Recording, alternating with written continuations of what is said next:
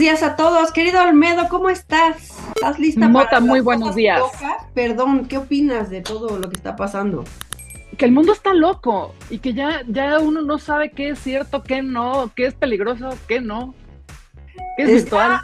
Muy loco, o sea, la, la noticia de hoy en la mañana puede ser real, puede ser mentira, puede ser virtual, puede ser, o sea, ¿qué está pasando? Este tema de el creador del Oculus, ¿no? Que ya se lo vendió en 2014, sabemos a Facebook, pero ahora ya está diciendo que hizo un casco que si tú mueres en la vida virtual, te mueres en la vida real.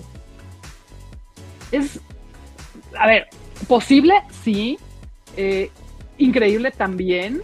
Yo, sacando la edad, recuerdo hace muchísimos años que hubo un caso en Japón de, me parece que fue con Pokémon, viendo la caricatura, hubo muchos niños que tuvieron ataques epilépticos.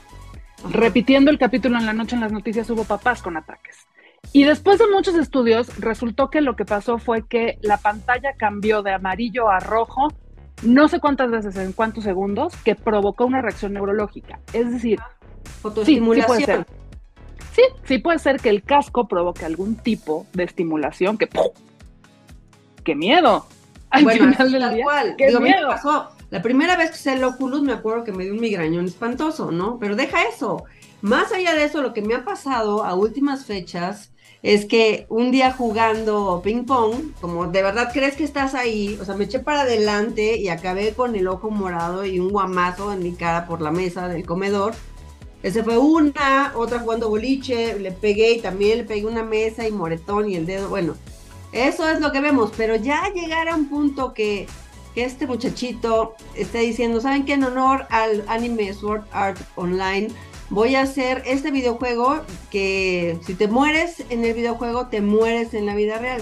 O sea, dice él que todavía es una idea, ¿no? Que no existe. Tiene un blog en donde lo deja como muy ambiguo, que dice que ahorita solamente es una obra de arte, digamos, pero que pues no está lejos de la virtualidad volverse realidad.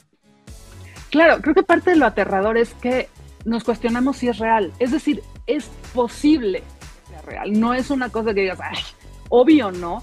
Es esto puede hoy ser o puede llegar a ser real.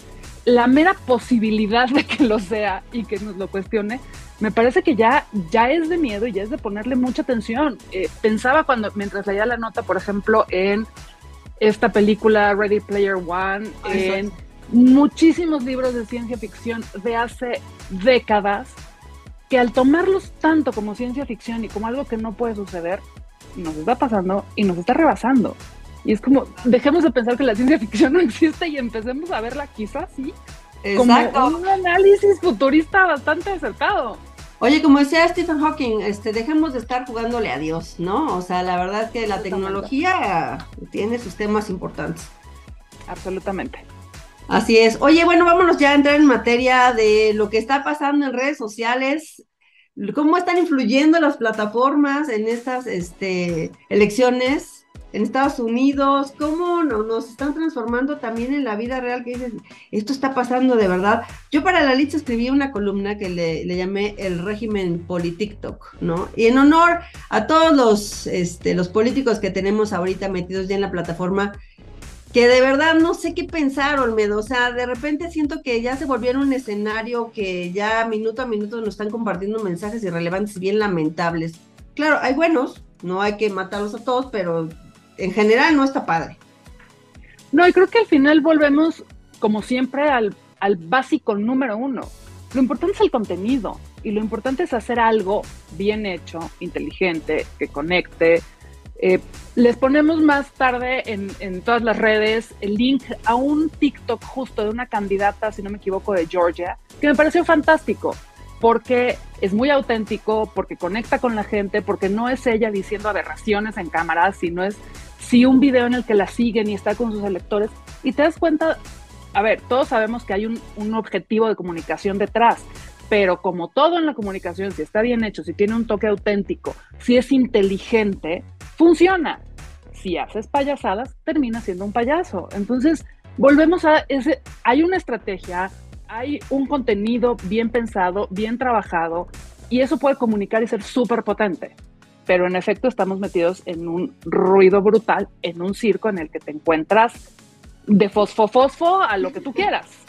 Que a los fosfo les funcionó y sí, tienes toda la razón, o sea, no es que ellos se levanten y hoy voy a subir un contenido, lo veo mucho con Ebrard, por ejemplo, sus contenidos evidentemente no son de un pensamiento de su edad, son muy millennials, ¿no? Claramente hay una estrategia de comunicación para llegar a, ese, a esa audiencia y estar cercano a ellos, porque son los siguientes votantes, ¿no? Para el 24.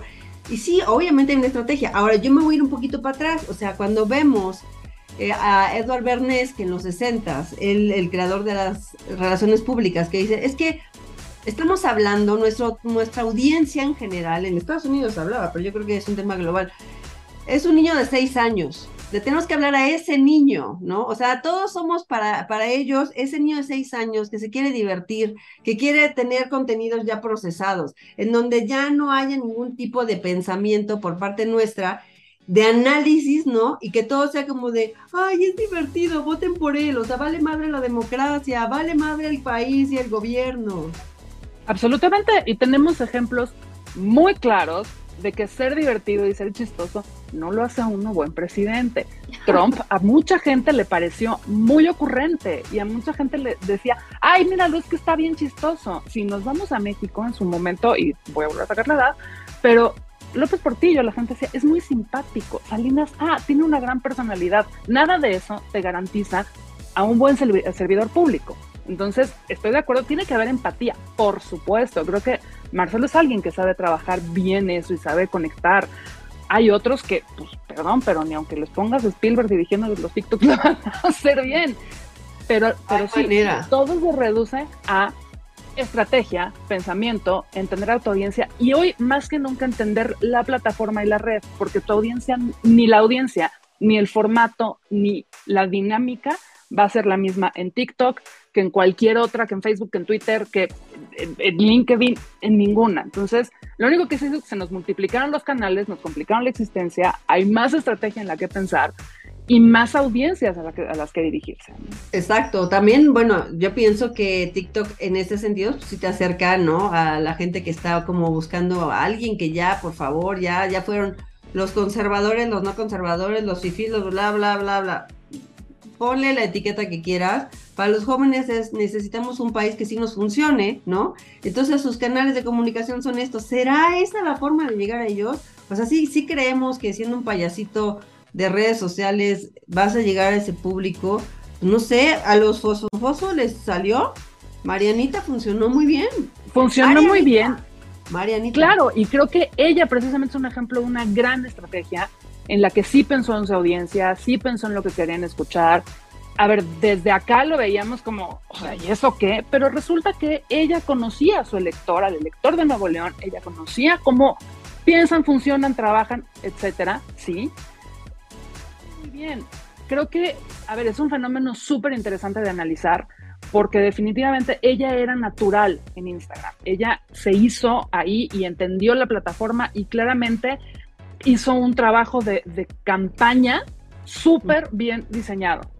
El chiste también es eso, sostenerlo, porque después creo que lo que no supieron leer es su rol como funcionarios públicos, como servidores públicos, y que no puede ser el mismo y, no puedes jugar como jugabas antes y no puedes mandar los mismos mensajes que mandabas como candidato cuando tienes el rol de gobernar un estado, ¿no? Y entonces ahí de pronto ya se nos patina durísimo y ves algunas cosas que todavía sus fieles seguidores dicen no es tan grave, pero cuando ya le estás hablando no solo a tu elector, sino de pronto le estás hablando a todo el país, porque pues, el señor tiene aspiraciones más grandes, entonces tu pensamiento estratégico tiene que ser distinto.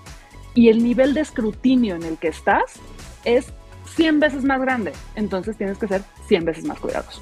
Sí, pero fíjate que yo platicaba con gente de Monterrey cuando estaba la campaña que es que esto no está siendo real, ¿no? Me decían, no, sí, son gente que vale mucho la pena, son jóvenes que están en el estado y que están creciendo, que saben lo que necesitamos. Ok, la imagen de Mariana ha ido cambiando, ahora la ves como muy vestida de traje sastre, con un peinadito muchísimo más, este, pues, de política, ¿no?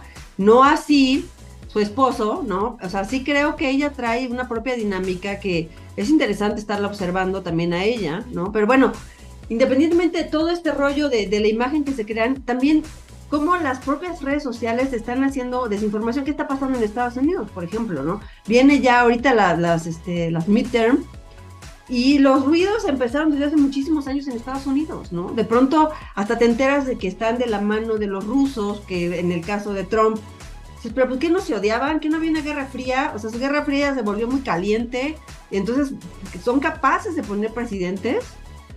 Hay una guerra de desinformación impresionante. Impresionante. Y bueno, estuvieron muy preocupados antes de las elecciones de, de ayer en Estados Unidos, justo porque porque está probadísimo que hay un montón de teorías de la conspiración, que hay un montón de grupos usando, usando las redes que han rebasado a las propias redes. Cuando dicen, eh, creo sobre todo Facebook, estamos haciendo todo el trabajo de curación de contenidos, de bajar noticias falsas, de bloquear grupos que fomentan teorías de la conspiración. Sí, pero tú bajas uno y salen 10. Y está, digo, se, se probó desde justo la elección de Trump y siguen preocupados y siguen sin encontrar la forma porque dentro de todo tienes sí una sociedad que está muy poco dispuesta a escuchar al otro. Y entonces se crean y se fortalecen las cámaras de eco. Entonces yo voy a seguir en todas las redes sociales a la gente que piensa como yo y voy a encontrar quien le dé una razón a mi argumento. Y entonces, claro, ponen presidentes, gobernadores, senadores, destrozan figuras públicas. Sin duda, y eso en Estados Unidos lo estamos viendo hoy por la coyuntura de las elecciones, pero pensemos en Europa, pensemos en el Brexit, pensemos en Brasil con, este, con las recientes elecciones entre Lula y Bolsonaro, pensemos en México. Si, te, si, si ves con un poco de ojo crítico, por ejemplo, incluso algo como eh, los despidos en, en, en, Twitter, que es una compañía que entró en una dinámica confrontativa con el presidente y entonces de repente tienes una colección de cuentas diciendo que bueno, porque conservadores, neoliberales, blu, blu, blu, blu, blu. Y eso va generando una conversación que definitivamente es fácil que, que tenga una influencia en ciertos lectores y, en ciertos seguidores, ¿no? claro. Y, además, fíjate, fíjate, perdón, no, acaba, acaba tu idea. No, que al final tenemos una crisis tremenda también de alfabetización mediática y de información, porque no necesariamente estamos listos para discernir entre los toneladas de, información en la que estamos expuestos todo el tiempo. Sí, no, no, no analizamos sobre todo y volvemos a esta, esta comunicación de un niño de seis años, que no estoy diciendo que un niño de seis años sea, este, o sea, no es que sea tonto, al contrario, pero sus, sus intereses son otros. Y fíjate además los tiempos, los tiempos son importantísimos, o sea, estamos hablando de, el medio es el mensaje, en el sentido de que el ecosistema en el que se están dando estas elecciones en Estados Unidos están justo cuando Twitter está en un desastre. Twitter, que es la principal campaña, perdóname, la principal plataforma digital social, es la plaza pública más importante para este tipo de temas, justo ahorita está en una dinámica que no sabe ni qué demonios está pasando. Este, hay muchísimos este, actores, de, vamos a llamarles bots, que están metiendo desinformación a través de esta plataforma. Ya no solamente está haciendo en, inglés, en Estados Unidos también hay, obviamente, muchísimo latino, muchísimo hispano. Y eh, bueno, ¿y qué tal la comunidad asiática? Está creciendo brutal. Ya también lo están metiendo así y están poniendo a prueba a la nueva super mesa directiva de control de contenidos de Twitter que no está formada. O sea, ve la coyuntura, ¿no? Y ve cómo este ecosistema está haciendo la tormenta perfecta. Perfecta, porque justo es una elección muy complicada, muy importante para Estados Unidos y para el mundo, porque la decisión del Senado, sobre todo el Senado, es crítica para lo que va a pasar en políticas hacia adelante. Y te metes, o sea, metieron todo a una licuadora y le apretaron el botón con la tapa abierta porque Exacto. sí, sí, sí, toda la gente que vino trabajando durante años y aprendiendo de los procesos democráticos y electorales dentro de, la plataforma hoy está viéndolo desde afuera, supongo que con terror. Y todos los que están adentro, honestamente, creo que no tienen la menor idea de lo que les está pasando. Claro que no, claro que no, volvemos a lo mismo. Es, es una, una forma de, de propaganda política basada en la polarización social. Entonces, dices, oye, vamos a echarles ahí una zanahoria, que se peleen entre ellos y mientras nosotros hacemos lo que tenemos que hacer acá para ganar y quedarnos con lo que tiene que ser. Es absolutamente manipulación social. Y, absolutamente. Estamos viviendo unos tiempos bien complicados. O sea, podríamos decir como ya señoras ya muy grandes, ¿no? De cierta edad, ¿no? Decir, ay, es que antes era... No, siempre ha sido igual. Siempre ha sido igual, nada más los canales se han multiplicado y ya, ya somos, este, ya no somos el mundo, somos la globalización este, ya somos una comunidad que se convirtió en un mundo, ya en una. a través digital. Y todos lo seguimos en tiempo real, podemos seguir en tiempo. Antes teníamos que esperar, sí, había la polarización, la discusión y tal, pero teníamos que esperar horas a saber qué estaba pasando. Y ahora podemos seguir una elección en otro país en tiempo real y no solo eso, ponernos a opinar de ella. Exacto, y sin filtros, porque tú ya lees directo de la fuente, ya no hay nadie que te haga ahí epistemológicamente un tru tru para que lo entiendas como ellos quieren. Pues así las cosas, Olmedo, así las cosas el día de hoy, muy interesantes. Y bueno, tranquila. Es que cada vez que terminemos digo, esto se está poniendo muy complicado cada vez más, pero bueno, un tequila, ¿cómo ves? Vamos a tratar de entenderlo con un tequila. Me parece muy bien. Cuídense todos, nos vemos mañana con estos y otros temas muy interesantes y relevantes para todos. Un beso a todos. Bye. Bye bye.